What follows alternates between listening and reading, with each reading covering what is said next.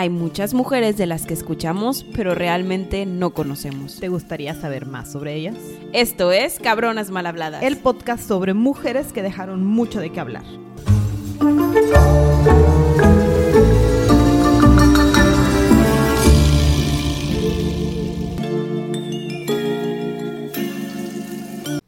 Sandy. Gaby, final de temporada. Ya, de plano. Ya. Acabamos con las emperatrices. Así es. ¡Qué emoción! no, hombre, pero nos faltaron muchos en la lista, ¿verdad? Pero... Pero eh, decidimos que este era buen momento de acabar la temporada para hacer un cambio de...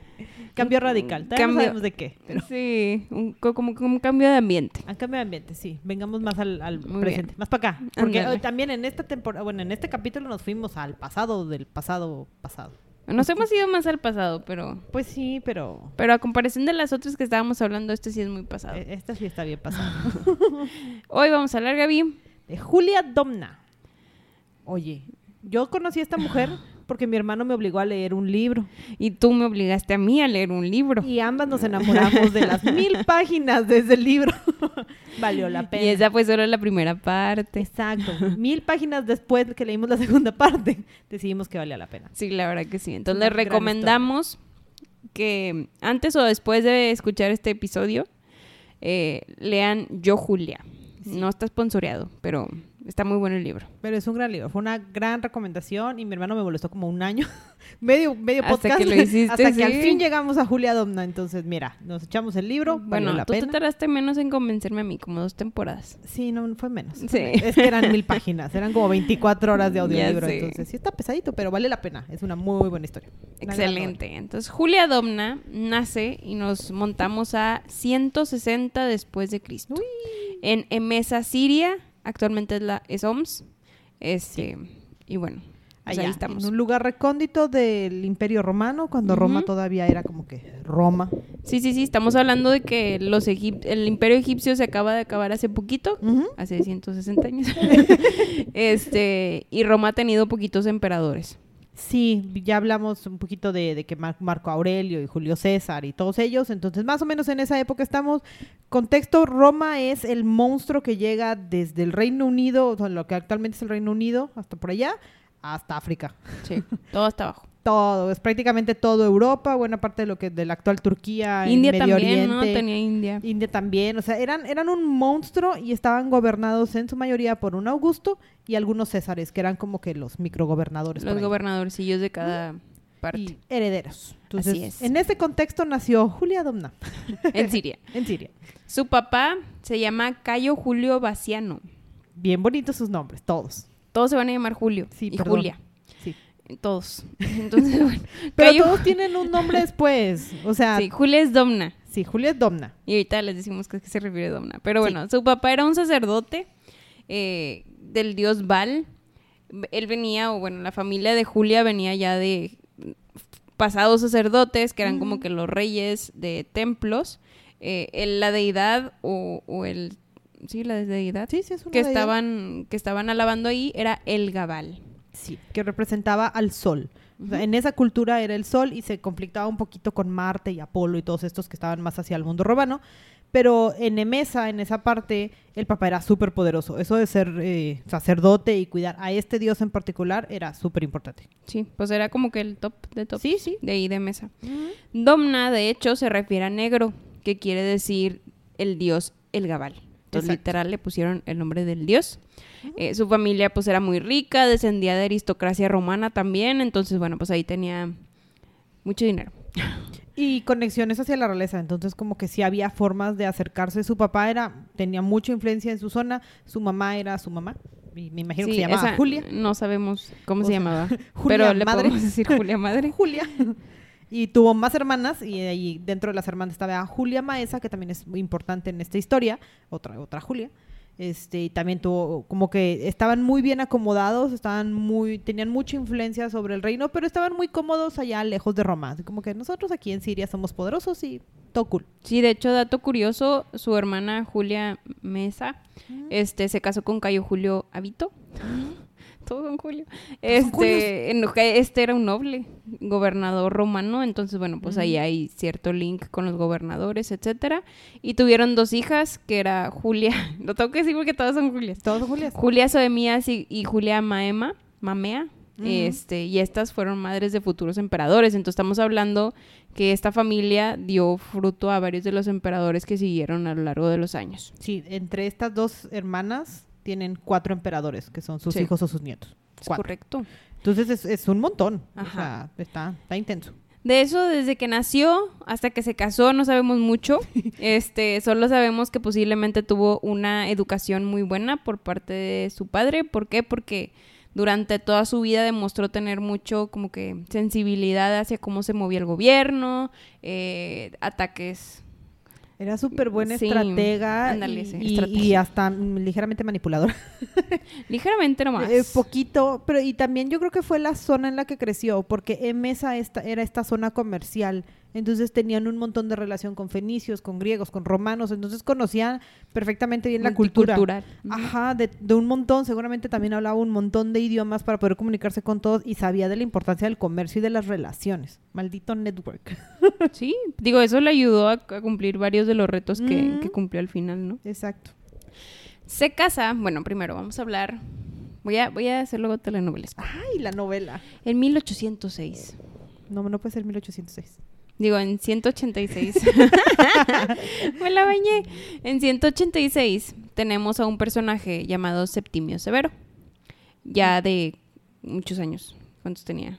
Como cuarenta en y tantos. 46, tenía como 40 y pico. Sí, tenía como 40, ¿verdad? Eh, Jovencito. Tenemos a un jovencito llamado Septimio Severo que falleció su esposa en 1806 y él, según esto, estaba muy joven todavía, Pues sí, 40 años. claro. En 1806, 40 años era longevidad extrema, En el Gaby. 186. Eh, digo, en el no se dejen 186. confundir, fuimos muy al pasado. En el 186 era longevidad extrema 40 años. Claro. Pero bueno, él seguía muy vivido.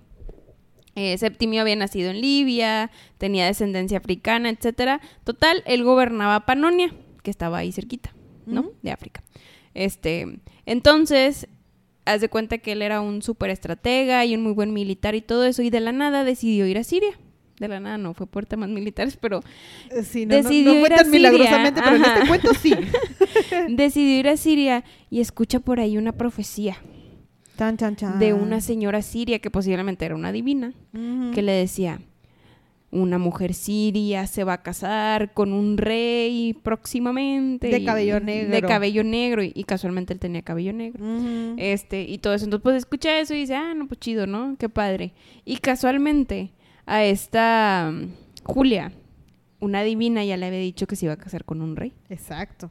Casualmente, en este viaje, Septimio Severo conoce a Baciano, papá. Casualmente. Así, sutil de repente, pues porque era- ibas a la ciudad más importante y conociste aquí, pues al señor más importante del reino. Ajá. Y, y Baciano dijo, ah, mira, yo tengo una hija y, y tú estás viudo. No te quieres casar con ella. Y pues Y pues sí. él vio a Julia y se enamoró solo al verla. No, dicen que se querían mucho en general. En general eso sí es cierto, o sea, sí dicen que apreciaba mucho su belleza y que sí la quiso mucho y sí así muy pues como que a primera vista al principio y después conoció su cerebro y dijo, "No, sí, sí sí la queremos." Sí, la queremos. Aparte, pues ella era una chavilla de 26 años y él tenía 40. Entonces, pues sí, ha- sí había atracción, ¿no? Sí, no mínimo era adulta. Era, era súper adulta, ¿eh? Yo, yo ya, por eso ya no dije nada, peor. Gaby. Sí, sí, esto pudo haber sido por peor. eso, por eso ya no dije nada, esto pudo haber sido peor. Este, total, le pide propuesta de matrimonio a Bacianos, el papá de, de Julia Domna, y, y él acepta, y finalmente se casan un año después, en 1807. En el ¿Cómo sabemos? 187. Digo 187, disculpa, 187. ¿Cómo sabemos que la quería mucho? Porque a lo largo de toda su vida siempre la respetó más que lo que otros esposos con... que la época. Que la O sea, época. Si a las mujeres en esta época nadie les, hac- lo- o sea, no las tomaban tanto en cuenta, Julia era la definición de consejera para, Ujú. para, le voy a decir severo. Y la dejaba hacer muchas cosas que ella quería. Ah, sí, que era- era normalmente aquí pues les pedían que shh, y Ajá. solo sé bonita y ya. Sí. Este, lo que sí es que cuando se casaron, muchas de las esposas de otros gobernadores y también ahí de la élite de Roma la como que la menospreciaban. Y Le que más era decían- extranjera. Le decían extranjera, le decían que no tenía sangre romana y ella pues eran muy elit como como el Imperio Romano era muy grande, eran muy elitistas en cuanto a romanos puros y así. Ajá. Eh, entonces, bueno, pues la excluían un poco de varias cosas.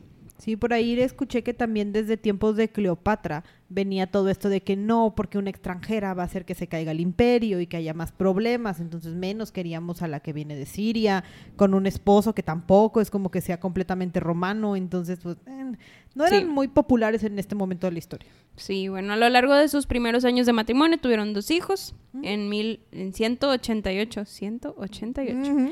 Nace Caracalla, que se llamaba Lucio VII Baciano, pero le decían Caracalla.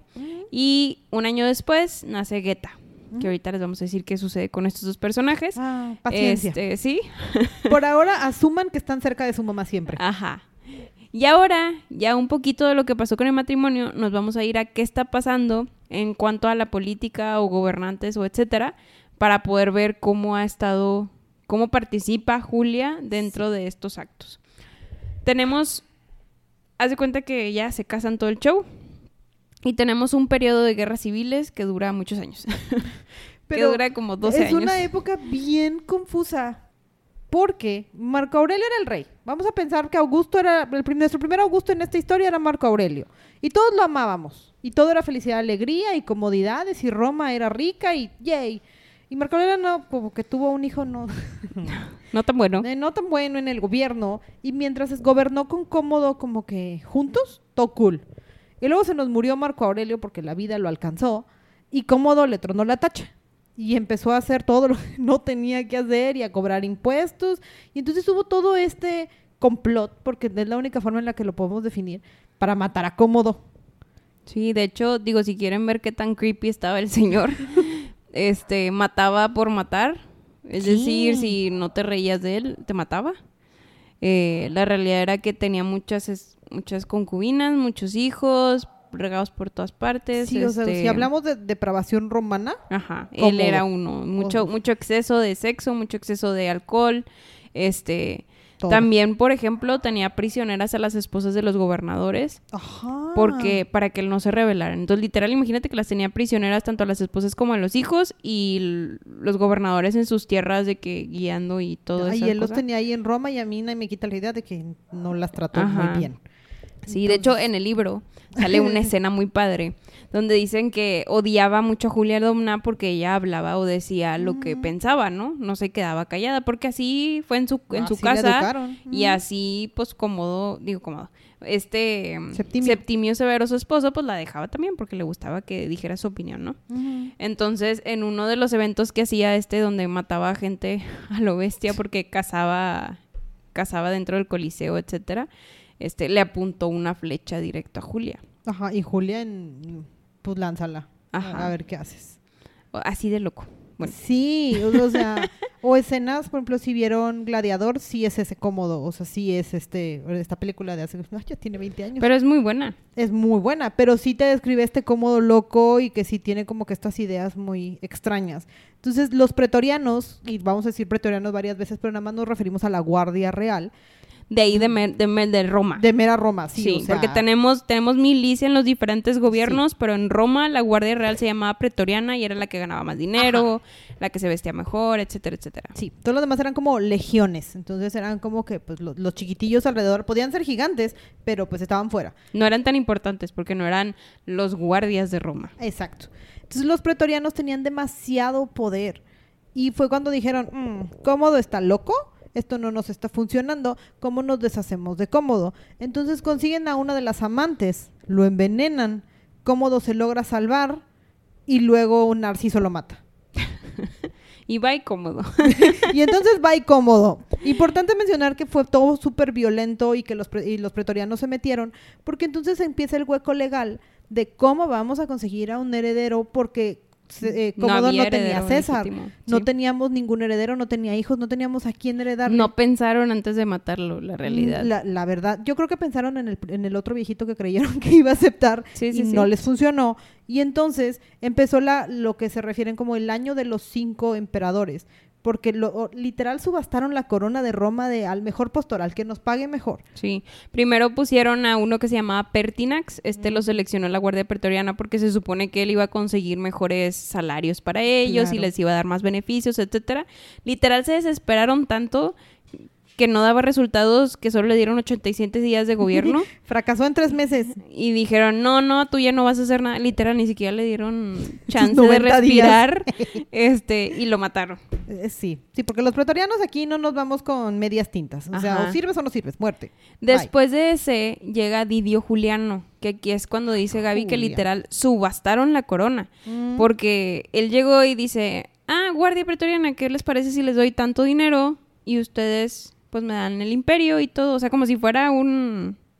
Sí, una casa. subasta. O sea, como si fuera una que, casa. ¿Quién nos va a pagar más? Listo. Tú, tú tienes más dinero que darnos Pertinax, no nos pagó. Entonces, ¿tú sí nos vas a pagar? Ok, bueno, ya. Ajá. Aquí, Emperador de Roma. aquí lo malo es que no solo tenemos a la Guardia Petro- Pre- Pretoriana, también tenemos al Senado y tenemos a los otros gobernadores. Entonces, como literalmente la Guardia Pretoriana, este, pues hizo la subasta Sí. y vendió la corona, todo el mundo estaba indignado y estaban viendo cómo quitar a Juliano del poder.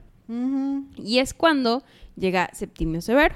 Sí, aparecen los otros tres de, de la zona, que eran los gobernadores más poderosos de las diferentes regiones que había en Roma, porque en la gigantes de Roma, pues necesitabas diferentes, este, pues quienes cuidaran, ¿no? Entonces estaba Severo en Panonia, superpoderoso Panonia y con todo el poder que tenía de tener a. Julia al lado, porque tenía todo Siria y Aimesa y todo ese lado, entonces, cool, bien parados, teníamos tres legiones. Y luego teníamos a Claudio Septimio, que estaba del lado de lo que es la ahora Inglaterra, y él Britania. tenía Ajá. Britania. Y él tenía un problema, tenía un mar de por medio, pero él tenía los buques. Entonces, pues también era poderoso del otro lado. Y luego tenemos a Paciano, a Níger, que también, pues él estaba un poquito más hacia el sur y era el menos poderoso de todos, pero era el que el Senado quería. Entonces, tenemos muchos jugadores en esta historia. Y bueno, nos em- empezamos a mover nuestras cartas, ¿no? Cada Ajá. quien empieza a decidir cómo va a acercarse a Roma. Primero llega Septimio Severo y es el que mata a, a este Didio Juliano, o sea, al que, al que le subastaron la corona, y se proclama y sus tropas y todo lo proclaman emperador. ¡Yay! Augusto. Pero aquí tenemos a los otros dos rivales que dice Gaby, o sea, los otros dos gobernadores, el de Britania, que es Claudio Albino, y Níger. Este, entonces, bueno, primero, pues Severo se las tuvo que ingeniar y obviamente Julia le ayudó. Ah, Es, fabuloso saber la influencia que tuvo Julia en decirle a Septimio, porque Septimio era militar. O sea, sí era un muy buen estratega, pero del network, de esta parte de hacer las relaciones Sí, más o sea, civiles. de gobernador chance no tenía muchos skills. Aquí vaya de líder, líder político. Exacto. Como que no, no era el fuerte de, de Septimio Severo. Entonces, el saber que Julia fue quien era la consejera oficial, porque para estas alturas no tenía un senado alrededor, ella era la única consejera a la que él escuchaba. Entonces, Ajá. Julia. Y Julia le dice, ¿por qué no a Claudio Albino, que está en Britania y pues tiene muchas tropas y todo, a él le dices y lo- que lo vas a nombrar César? Es decir, tu, sucesor en caso de que tú te mueras. Y así ese lo tienes calmado y a Níger pues vamos y lo atacamos. Ajá. y así, así ya no, ya no combates a dos de tajada, ¿no? Y además en dos frentes, porque Ajá. los tenía a ambos lados. Y Septimio Severo estaba preocupado primero de, a ver, espérate, pero yo tengo dos hijos, o sea, ¿cómo voy a hacer César a alguien más cuando yo tengo dos hijos? Y Julia le dijo, pues sí, pero tus hijos tienen tres o cuatro años, o sea, están bien niños, no, si te mueres, nos estás poniendo en riesgo a nosotros, no nos conviene. Aparte que no sabían si iban a sobrevivir todavía. bueno, aparte, ¿verdad? Ajá. Estaban muy chiquitillos, no, Sí. no, no.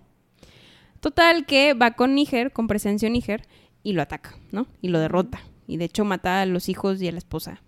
Sí, se pone muy hostil. se pone muy hostil. Porque acuérdense que si sobrevivían los hijos, ellos también podían tener el derecho ya después de, de llegar al poder y pues no queríamos eso. Sí. Después es cuando Julia ya le dice, oye, bueno, ya derrotaste a Níger. Ahora sí, nombra a tus hijos, ya que, ya que están un poquito más grandes, nombra a tus hijos César.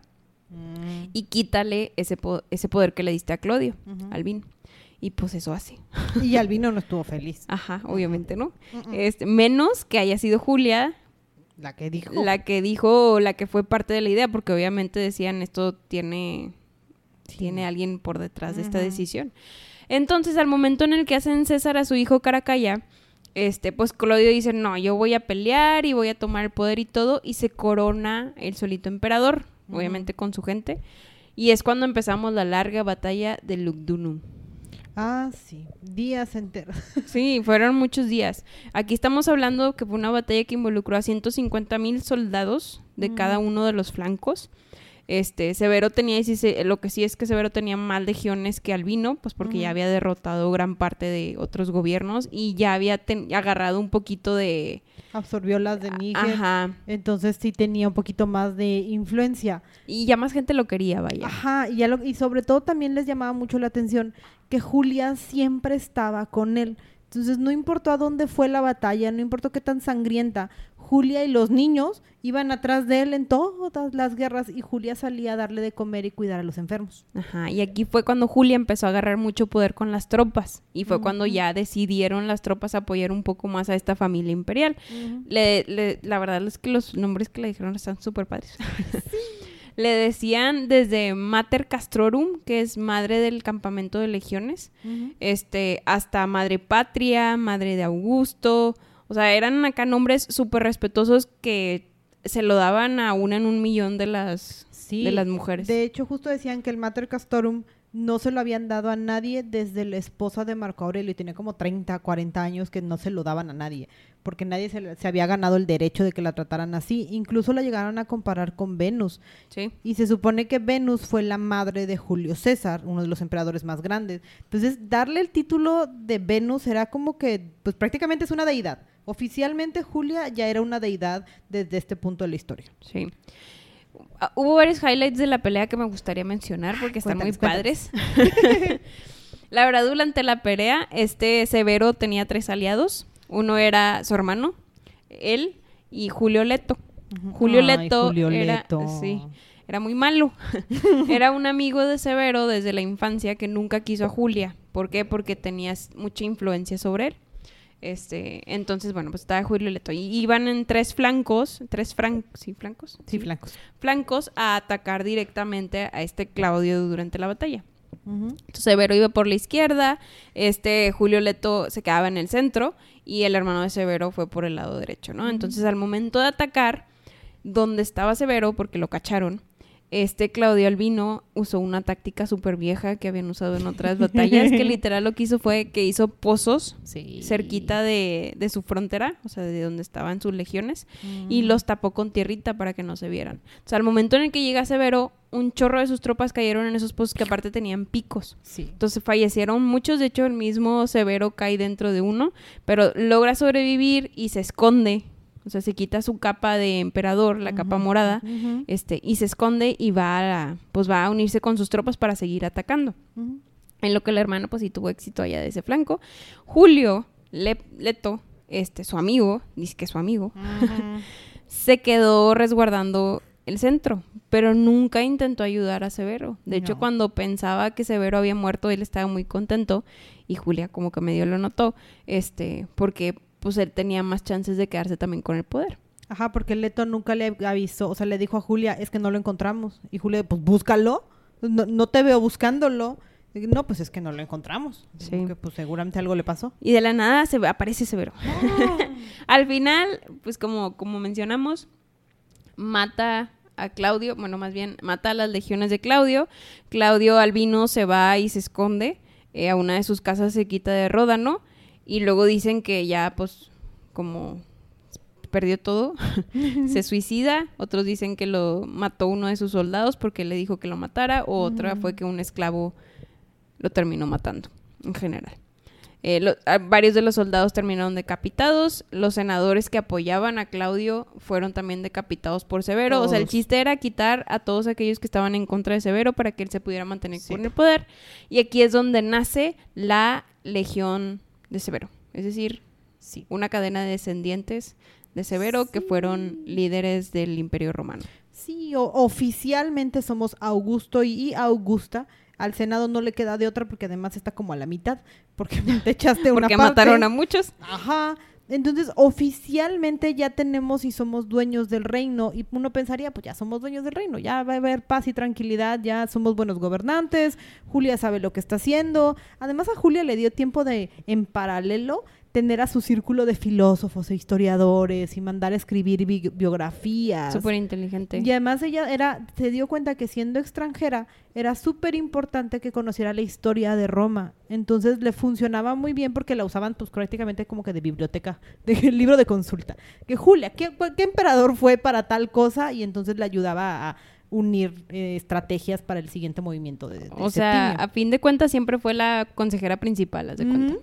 Y Severo, aunque se enojara o estuviera contento o lo que sea, siempre le ponía atención. Exacto. Porque además le gustaba. Y aquí es cuando decimos que Julia era medio manipuladora, porque sí usaba su cuerpo de, ay, se enojó Ah, conmigo, claro. pero pues mira, ven este, un ratito. Claro que y, sí. y listo, es Septimio Severo contento y toda era felicidad y alegría. Otra vez. Datos curiosos durante el gobierno de, de Septimio Severo fue que le hizo monedas, o sea, había monedas con la cara de su esposa Ajá. que decían Venus por la espalda. Exacto. Este, le hizo un templo también durante las guerras civiles, un templo de Vesta se llama. Vesta era una deidad. Este, no sé, o sea, se había destruido, entonces en alabanza a su esposa, este Severo ordenó que se pues se reconstruyera y dio gran parte del dinero y pues obviamente ahí se enfocó Julia en, en reconstruirlo y todo.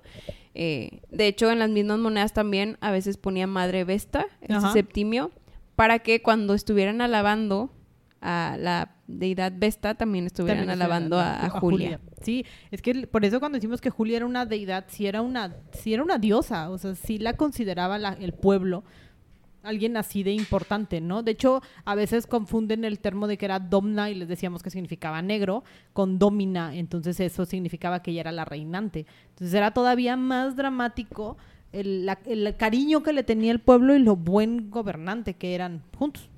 Gobernamos de 1902. Del Más o 192. menos, digo, de 192 a 211 después de Cristo. En el 211 tristemente muere Severo, digo, ya estaba muy grandote, ya tenía como 60 años, 70. Oye, longevo para Su- la época. Súper longevo, no nadie dijo nada. O sea, para su época, Este, todo bien. y esto hace que Kraka- Krakaya, eh, su hijo mayor, tomara el poder, pero Geta se queda como corregente, es decir, su hermanito. Ah, sí, porque tuvo una brillante, no sé a quién se le ocurrió. La verdad, yo no sé por qué Septimio Severo pensó que esto era una buena idea y, y decidió que iban a reinar como que era que iba a ser tripartita. Entonces los tres iban a cuidar Caracalla, eh, era el principal, Julia era la principal consejera, pero la iban a reconocer, seguir reconociendo como Augusta y Guetta.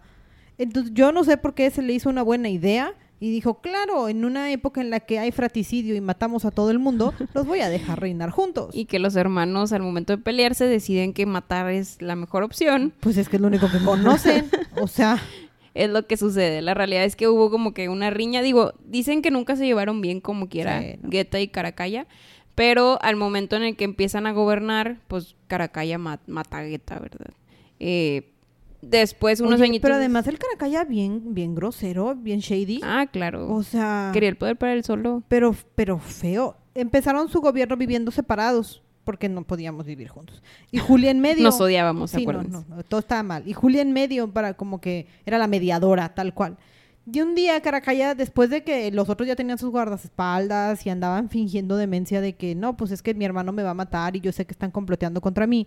De repente Julia, Caracalla le escribe a Julia y le dice, oye, es que ya vamos a hacer las paces, quiero hablar con mi hermano y quiero arreglarlas, hacer todas las cosas bien. Mangos. Exacto. Y Julia, pues yo creo que dijo del lado de su buen corazón de mamá de, ay, por fin voy a tener a mis hijos en paz. Y pues no, llegó y me atacan a Guetta y pues bye Guetta. Muere Guetta. Se queda solito Caracalla con su mamá como... Como regente. Como O regente. sea, pues es que era como su consejera. Ajá, su consejera. Y para 217, pues supongo que Caracalla no era muy buena persona, porque es asesinado por un soldado romano. Dicen que también el soldado romano era muy avarici- avaricioso, porque lo mató porque no lo quiso ascender a, a senador. Eh, pero- Es que, ay, Caracalla. Pero bueno, no, lo matan. Julia se queda en una depresión muy inmensa porque ya no sabe qué hacer con su vida y decide suicidarse al enterarse de que Caracalla había fallecido. Sí, an- du- durante todo el reinado de Caracalla termina siendo como que una consejera, pero desde Antioquía.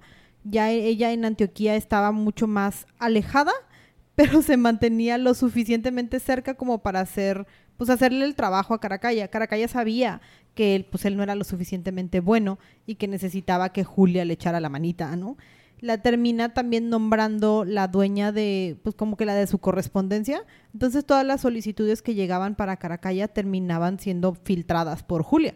Entonces, pues la verdad estaba, pues ella muy cómoda trabajando cuando terminan por matar a, a Caracalla. Sí dicen que para estas alturas Julia ya tenía cáncer, o sea, sí describen que... Que también pudo haber sido por eso, porque pues no quería morir toda demacrada. Ajá, entonces pues sí tenía cáncer de mama y pues no, no importaba cuánto habían tratado de pues curarla, pues era, ahora sí como que no tenían toda la tecnología para poder tratar de operarla.